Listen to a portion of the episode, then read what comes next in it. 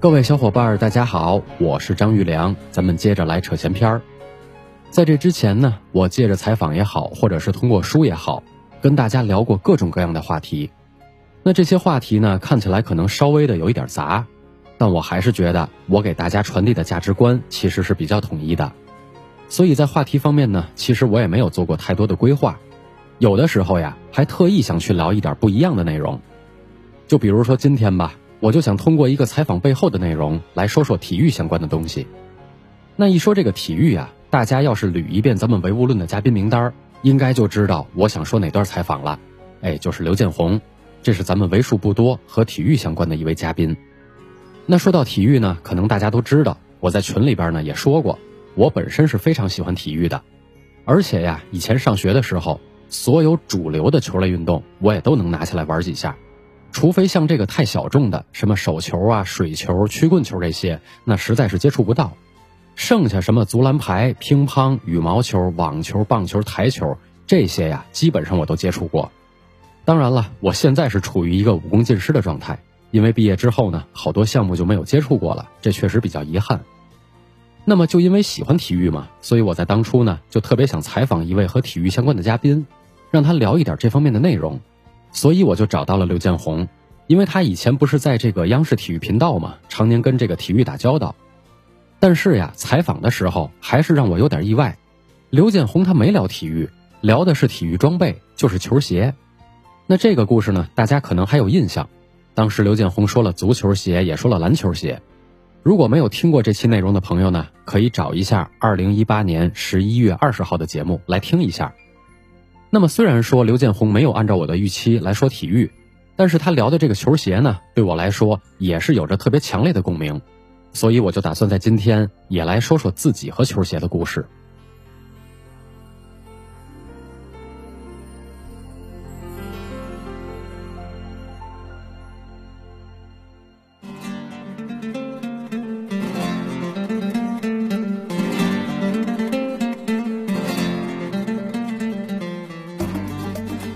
可能在一般人的印象里，要说喜欢鞋，这都是女孩子特有的爱好，像什么高跟鞋呀，还有一些很有设计感的凉鞋呀，尤其是一些大牌，确实都挺好看的。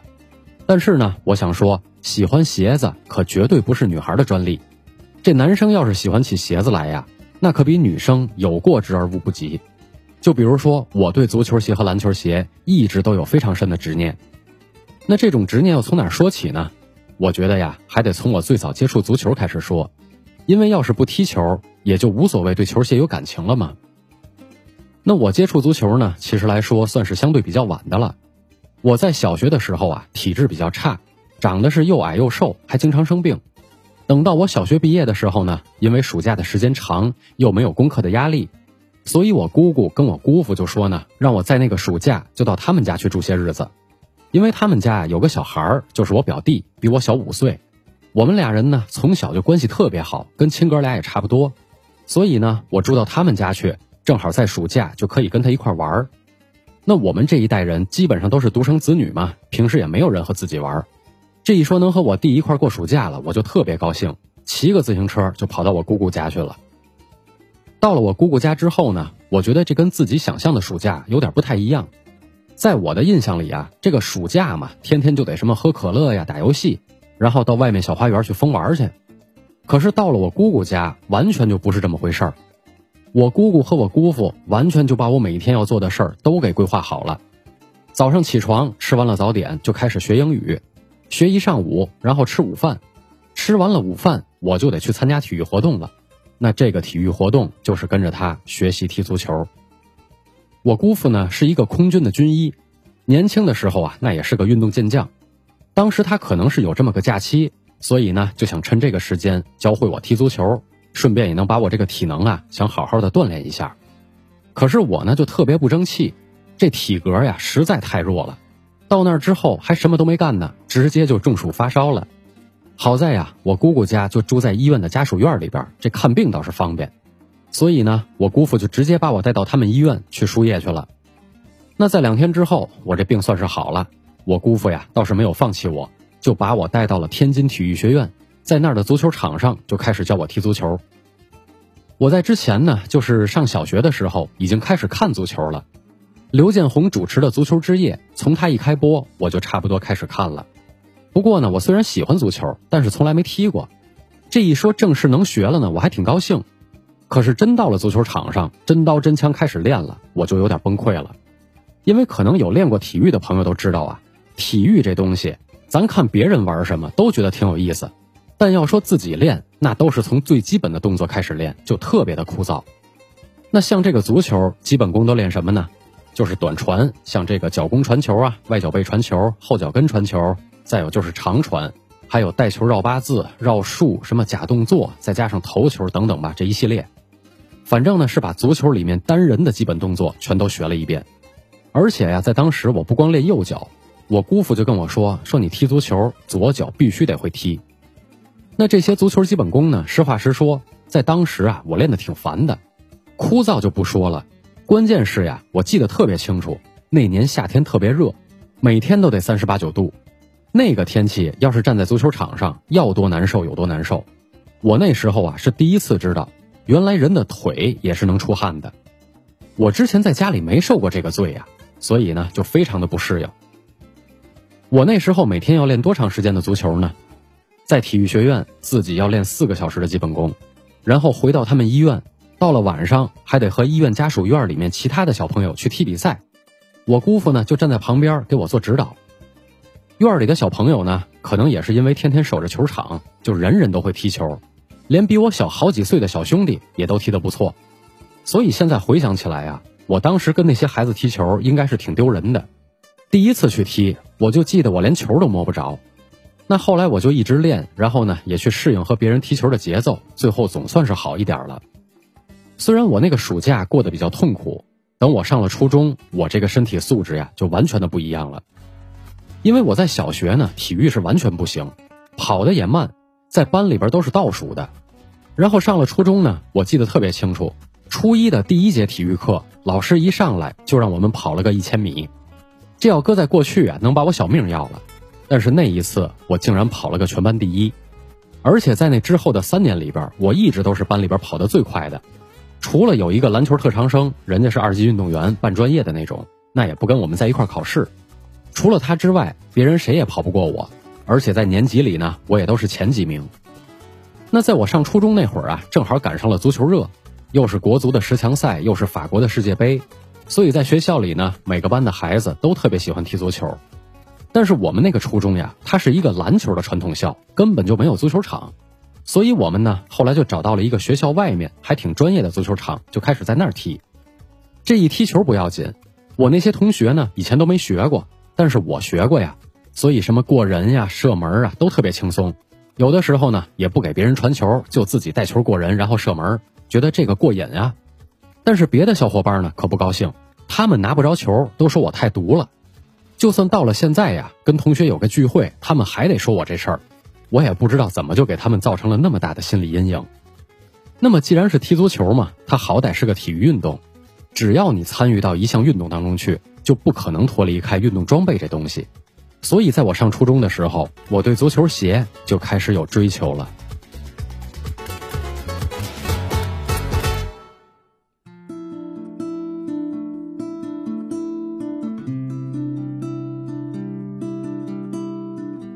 我在上初中那会儿，踢足球穿的鞋没有那么讲究，因为就算我想讲究，也讲究不起来。当时我们踢球呢，只能买到一种鞋。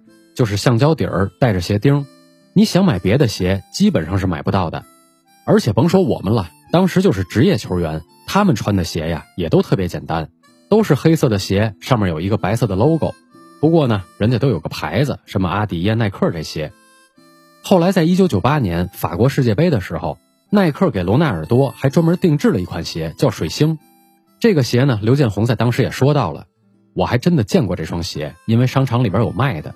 确实特别漂亮，但是价格呀特别贵，当时得要一千多块钱，这在那会儿已经就是天价了。我知道这个鞋呀自己是肯定买不了的，我爸妈不可能花这么多钱给我买一双这么奢侈的鞋，而且还是足球鞋，平时都不能穿。但是吧，我又觉得自己呢球踢得不错，老穿这个橡胶的球鞋呀，有点不符合我这个身段。我说我怎么不得向人家职业球员看齐呀？就算买不了贵的，那买便宜的，我也得弄一双皮面的鞋穿呀。所以呢，我就动了这个心思了。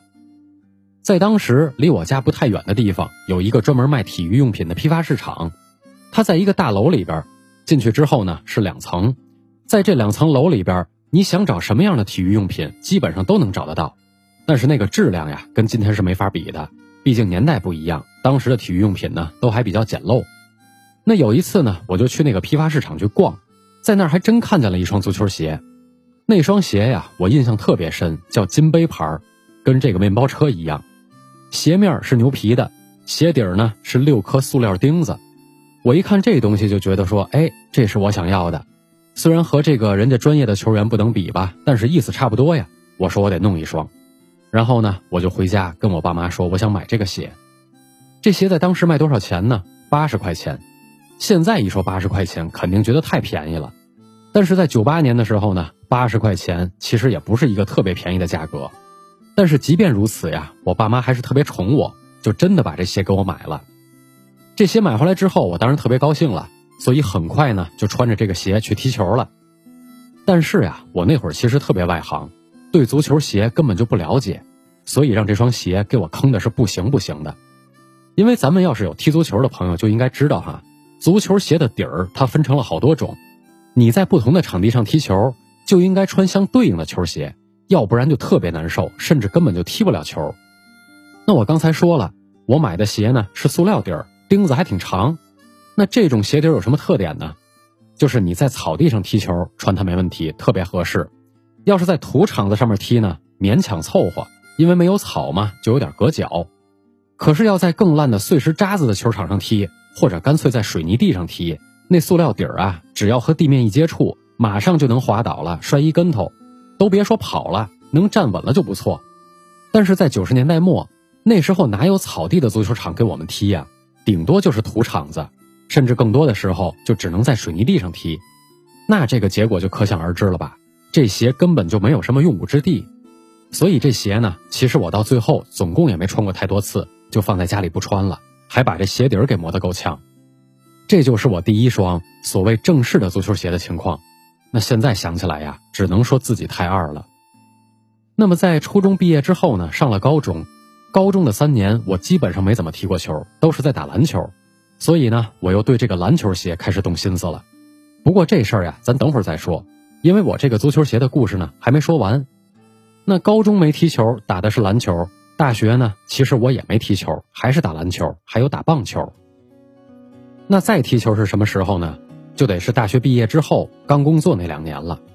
虽然这中间呀，我一直没怎么踢，但毕竟咱有基本功，所以简单恢复一下，我就能找到踢球的状态。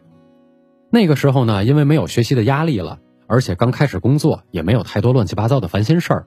所以呀，就天天想着怎么玩。后来呢，我就跟一些同学，还有同学的同学，反正十几个人吧，就组建了一个足球队，每个周末都出去踢比赛。因为我们这些人呀，是从十二三岁、十三四岁就在一块踢球，那踢了这么多年，水平有多高那不敢说，但是绝对足够的默契。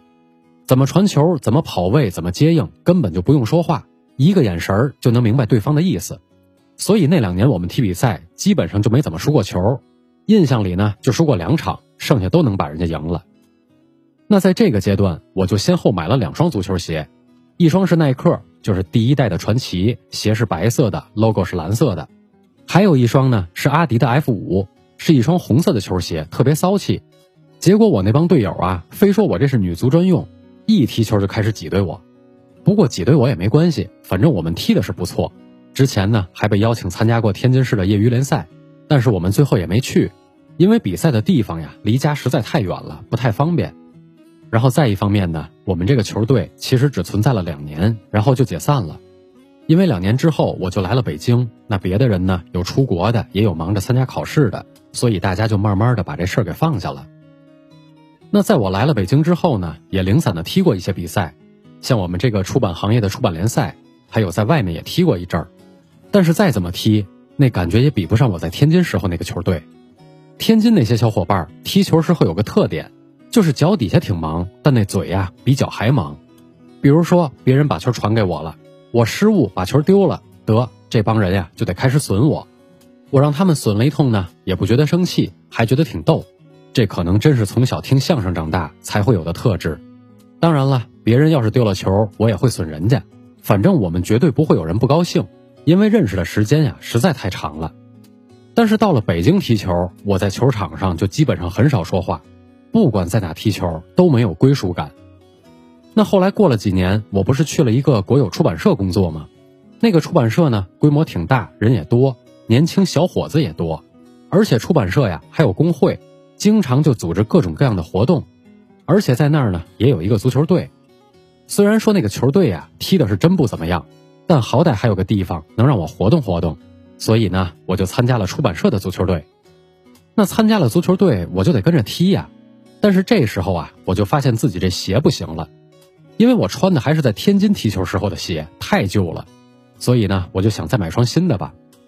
我在天津踢球时候买的鞋呢，价钱不贵，印象里边呢是三百多块钱一双，样子挺好看，鞋面比较硬，质量就比较一般，反正穿上也不算多舒服。毕竟那会儿刚工作，也舍不得买太好的鞋穿。那这回再买鞋，我就想呢，现在的经济条件可比以前好多了，我这回一定要买一双最顶级的足球鞋，我得圆了这个梦。所以我选来选去啊，最后就选了一双阿迪达斯的足球鞋。那鞋呢是金色的，特别漂亮，而且材质呢是袋鼠皮做的，非常的柔软，非常的舒服。但是这双鞋呢，我穿的时间其实也并不长，大概就穿了两三年就不再穿了。因为之前呀，我的腰拉伤过两次，就不太敢踢了。因为只要一伤了，我就生活不能自理，得在床上躺半个月。所以我就说呢，还是换一个运动方式吧。那这球不怎么踢了，这鞋呢也就被我收起来了。我其实最近这两三年呢，一直都没有再踢球了。那鞋盒外面应该也早就全是灰了。有时候一想到这事儿啊，就挺伤感。我倒不是伤感自己不踢球了，而且我现在体能也没有那么不好。但是呀，我就经常特别怀念自己在天津时候那个足球队。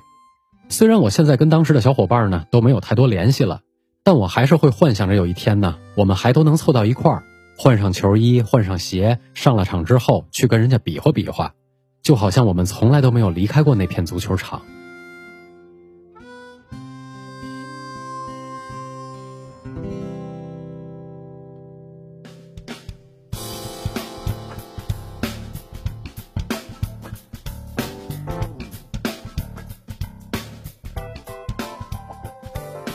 说完了足球装备，我也跟大家聊聊我对篮球装备的执念。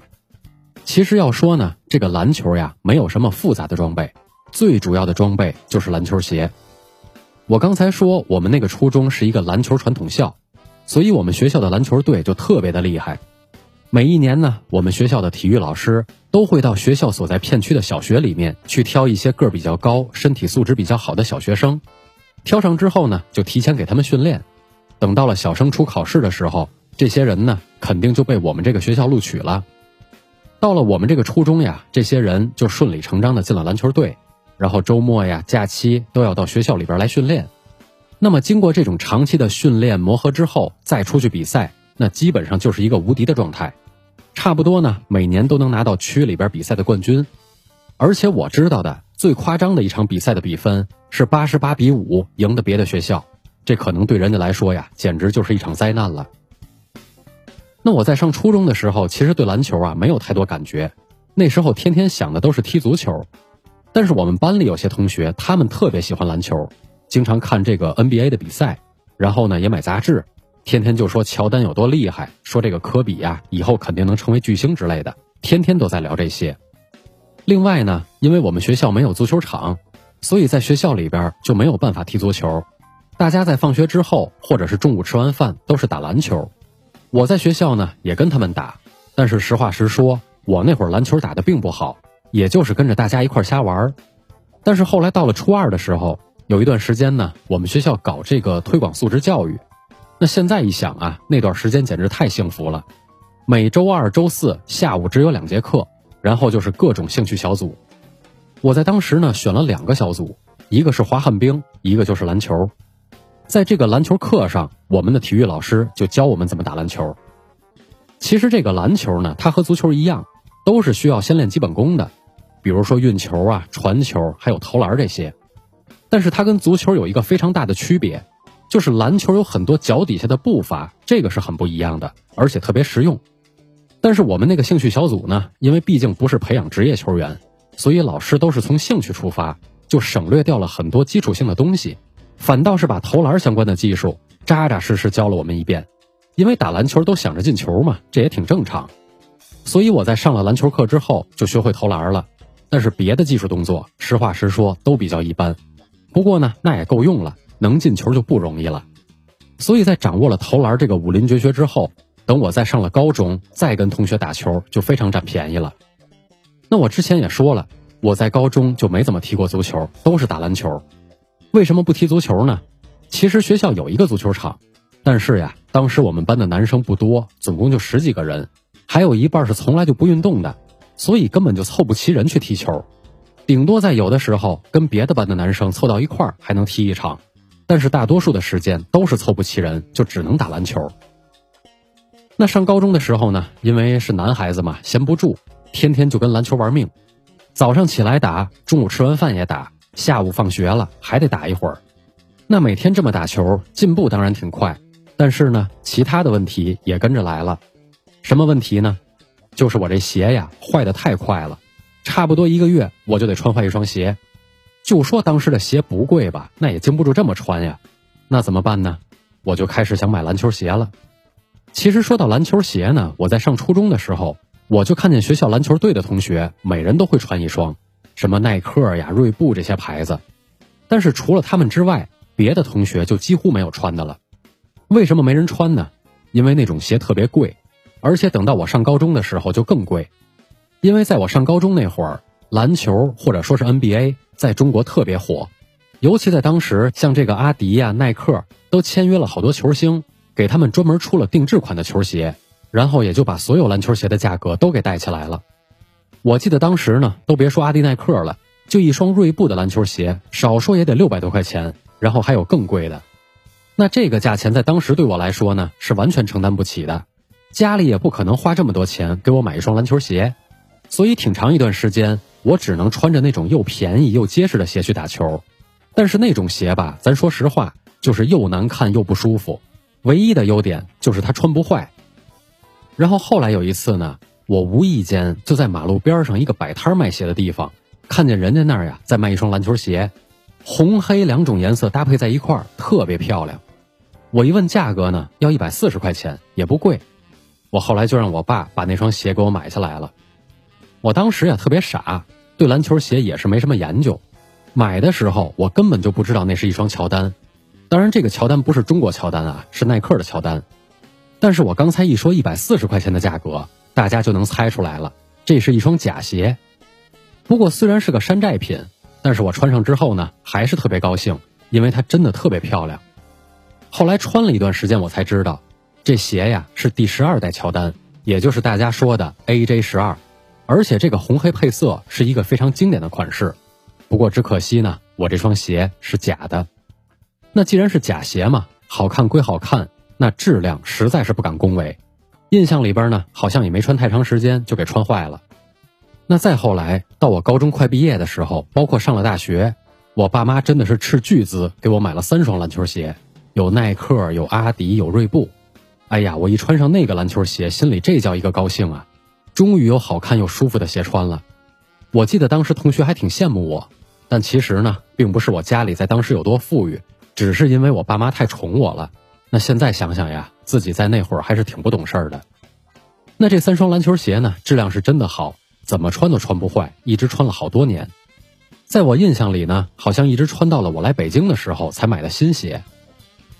其实来了北京之后，我早就不打篮球了，但是特别奇怪，我就总能想起来高中时候那双假的乔丹，因为在我看来呢，那双鞋实在太好看了，我特别想买一双正品，就算不打篮球，我逛街穿它也行啊。但是这个时候那双鞋早就不出了，有钱你也买不到。那后来呢，特别巧，耐克公司搞这个经典球鞋的复刻，终于在二零一六年就推出了十二代乔丹红黑配色的复刻鞋。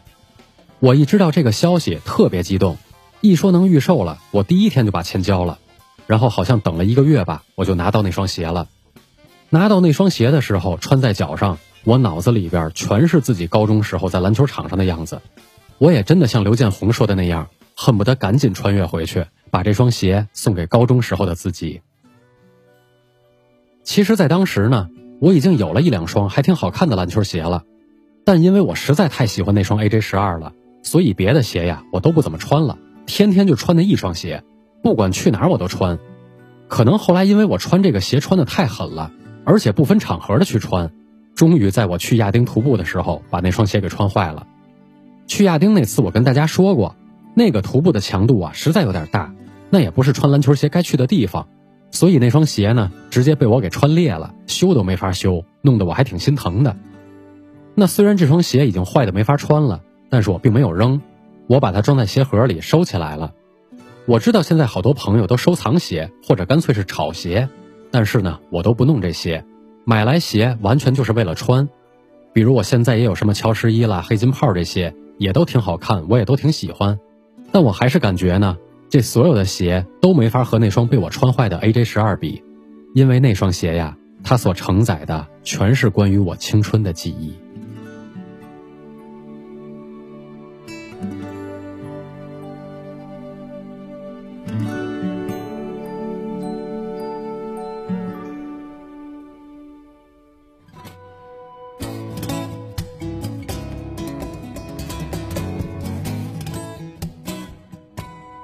其实今天和大家说的这个球鞋的故事呢，我说的特别笼统，因为有喜欢球鞋的朋友应该知道啊，不管是足球鞋还是篮球鞋，其实现在呢都已经形成了自己的一种文化，尤其是篮球鞋，它跟潮流文化也有着非常紧密的联系。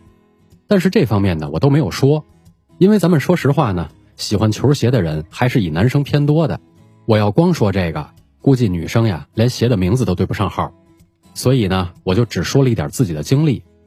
我相信咱们很多人呀，都会对一些东西有执念，可能喜欢一件东西，小时候买不起，长大了呢又找不回来，这可能都是一种情节，也是人之常情。那么在这个之外，既然今天说到了球鞋，说到了体育装备，我呢在最后还是想跟大家说一点体育方面的东西。首先说呀，我是非常喜欢体育的，上学的时候呢，各种运动都会一点。但是在我很小的时候，这方面就不太行，因为说实话，我从小呀就被家里边人保护的太好了，但凡容易受伤、容易磕着碰着的事儿，他们都不太愿意让我去做，所以呢，也是特别遗憾，我会那么多运动，但我就不会游泳，因为我小时候啊，家里不让我学，怕我淹死。其实呢，我相信还有很多的家长对孩子都有点过分的保护，累着了不行，摔一跤不行，磕破了不行。只要有一点危险都不行，那什么才行呢？难道说天天老实巴交，当一个除了考试别的什么都不会的废物才行吗？这体育啊，说到底不可能完全没有风险，受点伤呢也都是正常的。再说了，只要我们在运动的时候适当的做到保护，也没有那么的危险。而且呢，体育能给一个人带来的好处，要和风险相比，那简直太多了。比如说，体育会让我们有一个更好的体魄。让我们的性格更加坚韧、更加开朗等等这些，我就记得之前呢，白岩松在说到体育的时候，他就说过两个观点，我觉得都挺有道理，所以在这儿呢就借用一下，分享给大家。一个观点是，体育是一种家风，运动应该成为一种家族习惯和遗传。那么对这个观点，我是深有体会，因为如果不是我小的时候在我姑父那儿度过了一个炼狱一样的暑假。那我在体质方面可能远远没有现在那么好，也不可能会那么多体育运动，而且在性格方面呢，也许和现在也不太一样。现在别看我三十多岁了，但是一说到体能啊、运动这些，我还是相当自信的。所以我真的是特别特别感谢我的姑父，在我很小的时候呢，给我打了一个非常好的体育的基础。而且我也建议啊，咱们要是有已经做了父母的朋友，还是多鼓励孩子去运动比较好。哪怕以后咱们不走这个职业运动员的路线，给孩子培养一个很好的体格、很好的性格，这不也是挺好的事儿吗？别怕磕磕碰碰，体育里面呀，其实都有保护自己的技巧，掌握了就行。然后第二个观点就是，体育不仅可以教会我们如何去赢，更重要的是它能教会我们如何体面而有尊严的去输。那这方面呢，我也是有一点感触。在上大学那会儿，我参加过一个网球比赛。比赛之前要抽签，确定你的对手，然后我就特别点儿背，第一轮抽签就抽到了一个学校网球队的人，那比赛结果就不用说了，肯定是我输了。但是呢，我也没让那哥们儿赢痛快了，因为我一直跟他打到了抢七，这已经是我能坚持到的最后的底线了。因为说实话，技术确实不如人家，人家天天练，天天打，这我肯定比不了。但是呢，我也没放弃，打到这份儿上，虽然输了，可是我也觉得一点都不丢人，因为我已经尽了自己最大的努力。也争取到了一个客观上来说最好的结果。这事儿如果要用打仗来比喻呢，就是我们去打仗，打输了不可怕，没有人能一直赢；但是没打仗就怂了，打仗时候不动脑子，或者打仗的时候没有拼尽自己最后的力气就放弃了，这比打了败仗更丢人，也不会得到对手的尊重。反正总而言之呢，体育确实能让我们学到很多东西，所谓的体育细胞也都是一点一点练出来的。那么天气好的时候，咱们就别待在屋子里了，赶紧去运动吧。感谢大家今天听我唠叨，咱们下周再见。